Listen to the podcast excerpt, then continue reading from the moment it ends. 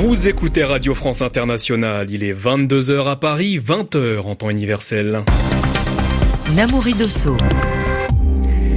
Soyez les bienvenus dans votre journal en français facile. Pour vous informer, Zéphirin Quadio est à mes côtés. Bonsoir Zéphirin. Bonsoir Namori. À la une de ce journal, le président américain Donald Trump a confirmé qu'il ne certifiera pas l'accord sur le nucléaire iranien. Toutefois, le président américain l'assure, les États-Unis ne sortiront pas de l'accord signé en 2015 par l'ancien président Barack Obama. L'UNESCO sera dirigée par la française Audrey Azoulay. Elle a obtenu 30 voix contre 28 pour son adversaire au terme d'un vote qui avait débuté lundi. Au Kenya, des manifestations interdites par les autorités se sont terminées par la mort de deux personnes. En France, nous reviendrons sur les consultations entre le président Emmanuel Macron et les syndicats à l'Elysée. Enfin, ce drame pour la population des manchots d'Adélie, des milliers de poussins n'ont pas survécu au changement climatique déjà à l'œuvre en Antarctique. Le journal. Le journal. En français facile. Sa décision était attendue. Sans surprise, Donald Trump a annoncé qu'il ne certifiera pas l'accord sur le nucléaire iranien. L'accord dont nous parlons avait été conclu en 2015 sous la présidence de Barack Obama. Le texte prévoyait de lever étape par étape les sanctions contre l'Iran. En retour, le gouvernement iranien devait réduire ses capacités nucléaires avec comme objectif de ne pas se doter de l'arme atomique. On écoute le président américain lors de sa prise de parole. Dans seulement quelques années, avec la disparition des principales restrictions, l'Iran peut rapidement se proclamer puissance nucléaire. En vertu des faits que j'ai mis en avant, j'annonce aujourd'hui que nous ne pouvons pas confirmer et nous ne confirmerons pas cette certification. Nous ne poursuivrons pas sur cette voie dont l'issue prévisible est plus de violence, plus de terreur et la menace réelle de l'acquisition par l'Iran de l'arme nucléaire. Voilà pourquoi je demande à mon administration de travailler étroitement avec le Congrès et nos alliés afin de pallier aux nombreuses failles de l'accord nucléaire de manière à ce que le régime iranien ne puisse jamais menacer le monde de ses armes nucléaires. Au cas où nous ne parvenions pas à trouver de solution avec le Congrès et nos alliés, alors l'accord serait résilié.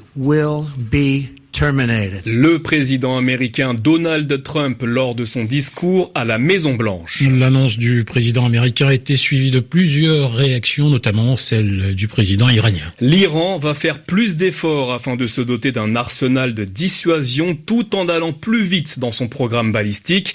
Le chef d'État iranien ajoute également que tant que les intérêts de son pays seront préservés, l'Iran respectera cet accord. Benjamin Netanyahou, le premier ministre israélien, s'est félicité du fait que Donald Trump affronte le régime terroriste iranien avec audace.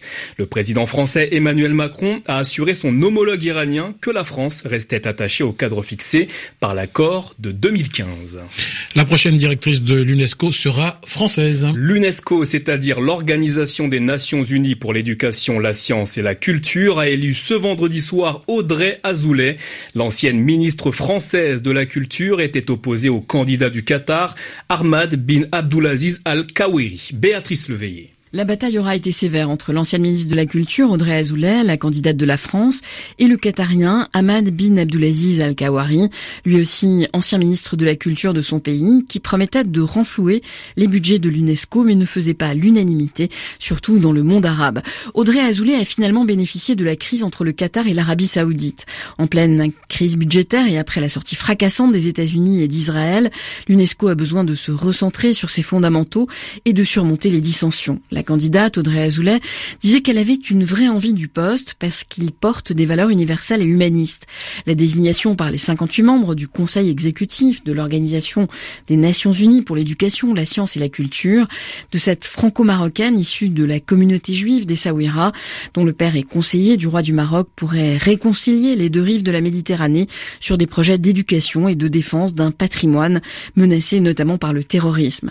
L'élection doit encore être validée par l'ensemble des 195 États composant l'UNESCO à la mi-novembre. Béatrice Leveillé, dans l'actualité également en Amaury, la tension politique au Kenya tension politique qui a de nouveau franchi un cap hein, ce vendredi. Deux manifestants sont morts, touchés par balle dans la ville de Bondo à la suite d'affrontements avec les forces de l'ordre au cours d'une mobilisation interdite par les autorités. Une enquête est en cours afin d'établir les circonstances de ces décès. Une vingtaine d'autres personnes ont également été hospitalisées dans la ville de Kisumu. Le Kenya fait face à une crise politique après l'invalidation par la Cour suprême de la réélection du président sortant Uhuru Kenyatta. La tenue de nouvelles élections sont prévues le 26 octobre prochain. Élection présidentielle toujours, mais cette fois au Libéria le dépouillement est toujours en cours. Selon les résultats partiels de la commission électorale, deux candidats semblent faire la course en tête. Il s'agit de l'ancien footballeur Georges Weah et du vice-président Joseph Boakai. Mais il faudra encore attendre un peu pour connaître les résultats définitifs de ce premier tour. Le journal en français facile.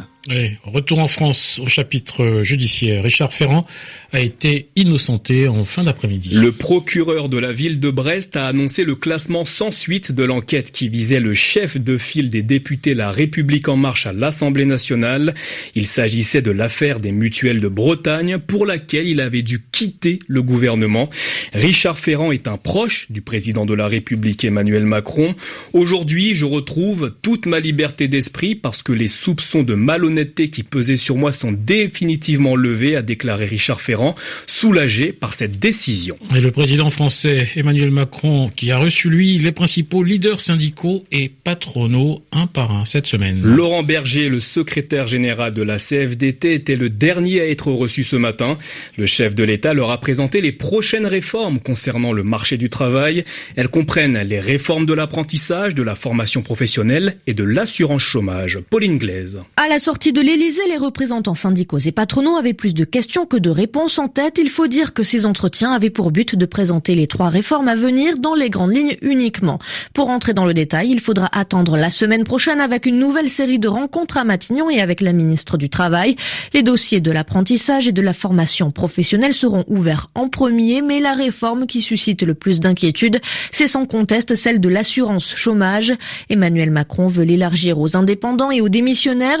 Oui, mais avec quel argent se sont invariablement demandés les partenaires sociaux les syndicats, notamment, craignent une baisse des allocations. Ce matin, Laurent Berger, le secrétaire général de la CFDT, a posé la question à Emmanuel Macron. Le président de la République a été extrêmement clair en disant qu'il ne voulait pas de réduction des droits. Donc je serais satisfait lorsque j'aurais euh, vu que c'est exactement le cas. Le financement de ce régime est en tout cas en train d'évoluer avec la suppression des cotisations salariales et avec le financement, c'est la gouvernance du régime qui devrait changer.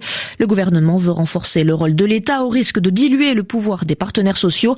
Mais Force ouvrière voit d'un mauvais œil une gestion tripartite et Laurent Berger a insisté, syndicats et patronats n'ont pas démérité et doivent conserver leurs responsabilités. Pauline Glaise. Les conséquences du réchauffement climatique sont de plus en plus perceptibles, visibles sur la planète. Les premiers à être touchés sont en grande partie les animaux. Ces derniers jours, ce sont l'ensemble des poussins manchots d'Adélie qui ont péri. Ils ont été victimes d'un manque de nourriture. Pour les chercheurs français qui suivent depuis plusieurs années ces oiseaux de mer, il s'agit d'un véritable désastre. Les explications avec William Delesseux. Ce sont les chercheurs français du CNRS qui ont donné l'alerte. Ils suivent depuis 2010 la même colonie de manchots à l'est de l'Antarctique.